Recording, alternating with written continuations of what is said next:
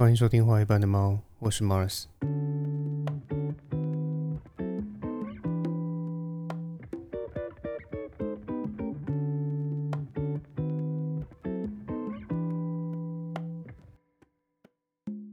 相信有不少听众在上周五都有做了一份中华民国古典国文道德教育大会考的一份网络试题，然后成绩都是爆烂的超低分嘛。那之所以敢说大家的成绩应该都是超爆烂，是因为后来统计的结果显示，大约有十二万人做了这份考试，然后平均分呢是二十七点三四分，你只要有三十五分就算是顶标了。网络上之所以会出现这份测验，主要就是因为啊，北一女的国文老师欧桂芝，因为不满一零八课纲删除了大量文言文的教材，而且还删除了明末大儒啊这个顾炎武的一篇名叫《廉耻》的文章，所以怒批一零八课纲是一份无耻课纲。所以后来这个新北市一名诚信的国小老师才会特别出了这么一份呃古文道德教育大会考的试题，放在网络上供大家测验一下自己的尺度啊。这里的尺是可耻的尺，而不是公尺的尺。那除了讨论顾炎武这篇廉耻的文章被拿掉之后，到底会不会让没有读过的啊学生变得无耻之外，后来的形势又变成了啊国文课到底要不要教文言文的这类议题嘛，甚至是变成了啊教材去中国化的讨论。那其实说实在的，这些都是老议题了，而且这位北医女的欧桂芝老师也不是第一次出来吵一零八克钢的问题了嘛，她大概每四年就会发作一次，上次发作其实也是四年前。总统选举之前的时候嘛，再加上她不但在 PPT 上面被北一女的学生爆料说啊，他时常在啊课堂上面发表一些偏颇的政治言论，比方说啊在课堂上面批评民进党啦，批评啊日本排放核污水啦，甚至是认为说虽然上周是北一女建校一百二十周年的纪念日，可是因为北一女是日治时期建立的这个新娘学校。是日治统治留下的屈辱印记，所以根本不值得纪念。用这类的言论企图灌输学生自己的政治思想啊？此外，他还被网友发现说，他曾两度飞到香港参加中华传统文化研修班，并写下“中国传统带有大儒，文化历久弥新，终将泽披天下，世界大同”。曾经迷惘的港台青年，也将逐一走回归乡之路。我坚定地相信着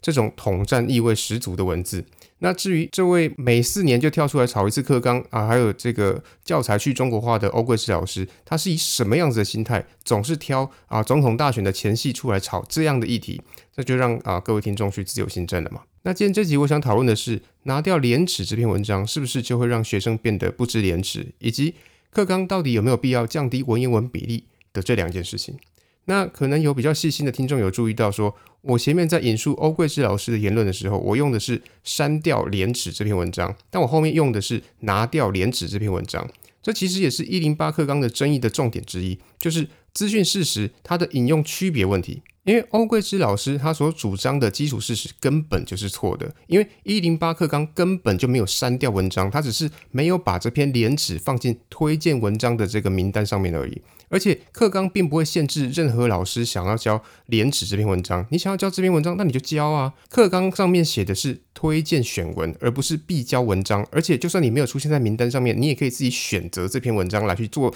指定的教学嘛。那课纲上面他推荐的文章只有十五篇，高中总共有六个学期，有三年的时间，你难道只会上这十五篇文章吗？这当然不可能嘛！每个出版社还有每个学校，他一定会加入远超过这十五篇文章的啊自选教材啊。甚至你作为国文老师，你要主动加入廉耻这篇文章，其实也是完全没有问题的啊。因为课纲只是没有把廉耻这篇文章列为推荐项目而已嘛，而不是说他禁止所有学生去阅读这篇文章嘛。所以真的没有必要用这种把课纲扭曲成一种为了去中国化的变相文字狱的说法来去抹黑跟带风向嘛。难道你去饮料店买手摇饮的时候，菜单上面都会有推荐品项吗？那你就只能点推荐品项，不能点其他饮料吗？当然不是啊，那只是店家推荐给你的品项。至于你想要点什么来喝，那都是你的自由嘛。所以欧桂芝老师的论述，从基础的事实上来说，他就错了，而且错的离谱。从这个错误的前提和他认为降低啊文言文教材的比例会导致学生的阅读能力低落的这个论点来看，那我真的很怀疑啊，这个文言文能够提升学生们多少的阅读能力？因为你堂堂一个北一女的国文老师，连推荐选文是什么意思都看不懂，还能够扭曲理解成这个样子，那我真的很难相信说你的教学方针到底有什么可信度嘛？其次，欧贵芝老师的论述完全就是一种以偏概全的滑坡嘛？难道学生会因为教材上面少上了一篇廉耻的文章，所以就从此不能理解廉耻的含义，甚至无法思考说自己的行为是否合乎廉耻吗？当然不可能嘛！如果你要这么说的话，那西方人大概都没有读过顾炎武的这篇廉耻的文章嘛？那难道西方人就都不知廉耻吗？这种全称性的命题，把廉耻全部归因于一篇文章的教育上，而忽略其他的因素，这就是典型的以偏概全，甚至还以此滑坡了嘛？换而言之，欧贵之老师作为一个高中老师，却对课纲有完全错误的理解。他用简化跟扭曲课纲的设计逻辑，甚至还用这种错误的认知来去做资讯操作，企图以此煽动啊社会对教育的不满情绪。这真的，如果你不是愚蠢，那就是满满的恶意，不是吗？那回到今天这集内容的第一个问题，就是拿掉廉耻这篇文章，是不是就会让学生变得不知廉耻？我想你的答案应该和我一样，当然是不会嘛。觉得少一篇文章就会导致啊道德败坏的说法，到底在攻阿小，根本就是塔克破康啊！这就跟我们的汽机车考照一样，难道你把笔试的考题读一读，通过笔试之后，我就会发给你驾照吗？当然不会啊，因为笔试跟路考是两回事嘛。现实的交通实作就不是纸上谈兵啊，而且品德教育又比驾照还要来得复杂许多，所以当然不可能是因为一篇文章的存废，它就有多大的变化嘛。而且姑且不论顾炎武的廉耻对东方文化它到底影响有多深。毕竟顾炎武他是明朝末年的人嘛，对不对？如果没有读过他这篇廉耻，就会不知廉耻的话，那你岂不是说，在顾炎武出生以前的啊，这个所有人他都是不知廉耻的嘛？这在逻辑上面根本就说不通嘛。就西方来说，其实也是有关于品德教育的专门研究的啊，也就是哲学里面的一个专门的分支，叫做伦理学。那当然，伦理学的内容相当的庞大纷杂了哈，我不可能用今天短短的一集内容向大家说清楚。毕竟这门学科如果放在哲学系的大学部，起码是上下学期的一个课程。那如果要深入研究，它甚至可以是呃博士论文的题目，那自然是无法用三言两语去啊论述清楚的。所以这边我只用概述去带过伦理学的内容。西方伦理学呢，简单来说，它就是一门研究什么是对，什么是错，什么是善，什么是恶，以及这些对于善恶对错的概念是从何而来的一门学问。那今天这节内容呢，我也没有打算用学术的那种严谨方式来去论述了，因为这样一来啊，他会讲不完；二来呢，大家可能会睡着。而且对于这些问题呢，古往今来大家都有各种的看法，而且各种看法都有不足之处，所以我这边只用点到为止的方式来为大家介绍。例如，古希腊哲学家亚里士多德就认为，道德是一种德性，是一种对于善的啊一种认知。那人类社会天生就知道什么是好的，什么是不好的，因为追求善就是一种对于美好的一种追求嘛。比方说，我们会认为勇敢呐、坚毅啊、谦虚啊、勤奋啊之类的精神是一种美德，所以我们展现道德的方式，就是在认可这种精神的情况下，让自己的行为去符合这些啊美德和精神嘛。但是你不要问我说，为什么我们天生就知道什么叫美德，什么叫善？反正亚里士多德就认为说，人类天生就应该知道。所以你追求这种符合道德的善行，就是追求美的德性。换而言之，亚里士多德并没有要去深究美德这种精神到底从何而来，他只是要讨论符合什么样子的规范才叫做是有道德的这件事情。所以，关于这个论述，现在哲学还额外开了一个专门针对这个问题的项目，叫做德性知识论。如果你有兴趣的话，其实可以去爬书一下。那因为这个呃这个项目涉及了知识论，它又是一门呃庞杂的学科，而且它还涉及了概题和难题，所以我这边就不详细解释。如果未来有合适的议题，我会再做一个比较完整一点的展开。简单来说呢，就是就算是真的有一些美德是人类社会的共识。但从认知的角度上面来说的话，我们又要如何去确定说我们真的能够准确而且真实的认识到这些知识呢？那和亚里士多德有这种类似于先天道德观概念的，其实还有另外一个人，就是康德。他提出的道德概念叫做定言令式，也就是一种先于经验，是一种本来就存在于个人的理性之中的道德判断。他认为说令式有两种，一种叫做定言令式，另外一种叫假言令式。那这两者之间的差别呢，就在于目的性。因为如果你是为了实现某种目的的行为，那就叫做假言令式；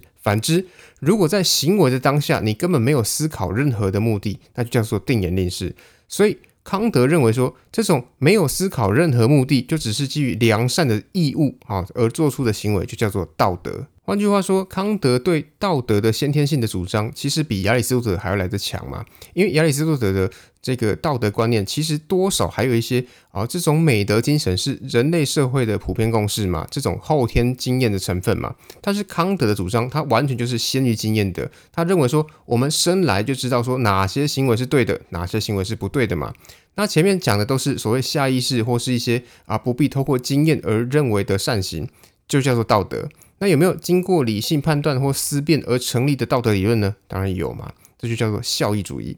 那主张的哲学家呢，就是边沁和米尔。简单来说，这派人主张的道德呢，就是理性计算过后的结果。这种效益主义也好，或是叫功利主义也好，它并不是以个人利益的最大化来去做计算的基础，而是啊，用整个社会群体它是否能够得到最大的效益来去做理论的基础的嘛。他们把所有人的痛苦和快乐都用数字去计算，然后以此去评估任何一项作为，它能够得到多少的快乐值和多少的痛苦值，然后以此来去评断说一个行为它到底是对还是错。那关于这类道德讨论，其实还有很多流派啦。啊。我想各位听众比较有听过的，可能是罗尔斯的正义论嘛。因为前几年哈佛大学哲学系教授啊，这个桑德尔他有一本很红的书，叫做《正义：一场思辨之旅》，它里面就是以罗尔斯的正义论来做啊思考的基础。这我之后会额外再做一集内容去做论述啦。所以我认为啊，关于道德这种千古难有定论的议题呢，可以留待哲学去做讨论跟争辩，我们不必。哦，单单以一篇啊廉耻的这个存废来去做定论嘛。总之，我想表达的是，学生们的品格教育绝对不是一篇廉耻的存废所能够建构的嘛。有这篇也可以，没有这篇其实也没有任何影响啊。那第二个问题是。啊，课纲到底有没有必要呃降低文言文的比例？首先，我必须说，调降文言文的比例跟去中国化并没有直接的关系了，因为调降文言文的比例就只是单纯想要降低学生们的学习门槛而已嘛，和去中国化根本没有关系啊。因为如果说你说调降文言文的比例就是去中国化的话，那你要不要跟胡适讲？你要不要跑粉啊？或陈独秀啊，或是这个鲁迅，或是什么这个闻一多？你要不要去问这些当初白话文运动的这些先烈？这跟去中国化根本就没有关系嘛。简单来说，在讨论教育课纲的这个问题上面，刻意用去中国化这个概念来去评论课纲，其实就是一种政治的操作嘛。现在调降。文言文比例的核心出发点，其实就是因为考虑到啊学生的学习时间就是有这么多，他的时间几乎都是用来学而没有思考的时间嘛。因为我们现在惯用的语言就是白话文，而不是文言文嘛。所以任何一篇文言文成为教材的话，学生们就必须把这篇文章的内容跟注释都背起来嘛。那如果文言文的文章一多，那就只是让学生们要背诵的内容就变得更多而已嘛。以前老师会这么教，多少还是因为啊一点这个民族主义的情怀。但是现在的老师更可能是为了追求自己教学效益的最大化嘛？那因为以前都是这样教啊，所以我现在当然也可以这样教嘛，这就变成了教育者最大的公式嘛。只是这种啊，对于教学思想的怠惰，它也可以是啊这个教育者最大的耻辱嘛。就算是讲再多的廉耻，它其实也是无济于事的嘛。那反方的意见我大致上都陈述完了，这边我要平衡一下，陈述一下正方的意见，也就是支持文言文应该存在于国文教育里面的啊一个论点。这边要注意一下，我这边说的是应该存在，而不是必须增加或是必须删除的观点。那这种文言文教学的因存派，他们的观点其实也很简单呐，就是他们认为说，以考试来说，文言文确实比较有鉴别度嘛。因为说实在话。学生们在大学以前的学习，除了建立基本的知识能力以外，它其实就是为了考试嘛。那所以用考试去领导教学，其实也是很自然的一件事啊。因为考试确实能够甄选每个学生的程度嘛。那大学以前的考试会影响学生的一技之长吗？当然不会嘛。因为影响学生一技之长的学习，那都是大学以后的事情啊。所以大家也不要给笑了。为什么说大学以前的学习就是基本上就是为了考试？因为知识本身就是无聊的嘛，甚至还有些是无用的啊。只有升学过程的考试才会让这些知识有用嘛。那为什么考试能够让这些知识起到作用？不就是因为这些考试能够让你读更好的学校，有更好的文凭，能到啊得到一个更好的工作，从此飞黄腾达吗？从现实上来说，多数人为什么读书？难道是因为他渴望知识吗？我想多半都不是嘛。因为他之所以会努力读书，就只是因为希望自己能够获得一个好的学历，然后用这个学历去应征到一个好的工作，从此过上一个幸福的人生而已嘛。换而言之，就是读书是为了考试，考试是为了升学，升学是为了工作，工作是为了赚钱，赚钱是为了人生嘛。所以基本上这种想法就变成一种死亡回圈了嘛，也就是凡是没有办法赚钱的专业，那就变成一无可取，甚至连考试的必要都没有了嘛。所以从考试的鉴别度这个层面来说的话，还是需要设立某些啊，不是大家生活上都需要，但是知识程度上能够有所区别的考试内容嘛。所以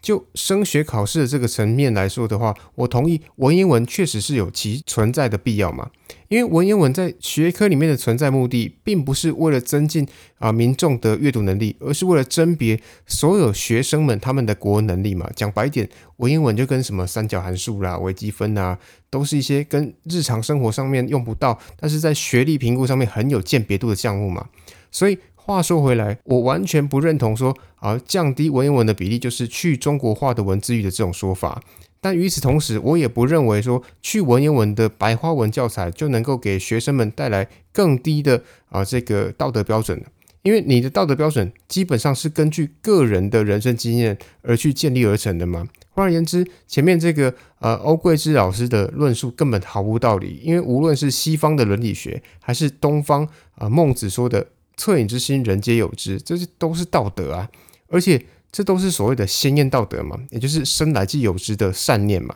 那以上的议题呢，都是在打脸欧贵志老师说学生必须要依靠顾炎武的廉耻，所以才能够建立廉耻的这个概念。因为我真的不晓得说。这个欧贵志老师到底在供阿小？但没关系，我相信今天这个议题呢，未来还是会继续查下去。只是我希望听过今天这集内容的听众呢，未来针对这个议题的时候会有免疫力，知道说这些人就是在胡闹，他们就是在瞎炒议题，而不是真的想要讨论。那同样的，如果你对今天的内容有任何的意见，或是有任何的看法，我都很欢迎你到 IG 上面留言跟我讨论。那 IG 的连接呢，我也会放在资讯栏。那今天最后呢，想为大家推荐的歌曲呢，是来自王菲的《幽兰操》，这同时也是周润发主演的电影《孔子》的主题曲。那因为今天这集的内容呢，既然是讨论到道德嘛，那我直觉想到的当然就是啊儒家文化的神主牌孔子，所以用他的电影主题曲来当做今天这集的收尾，我想再适合不过了。那今天就到这边，大家拜拜。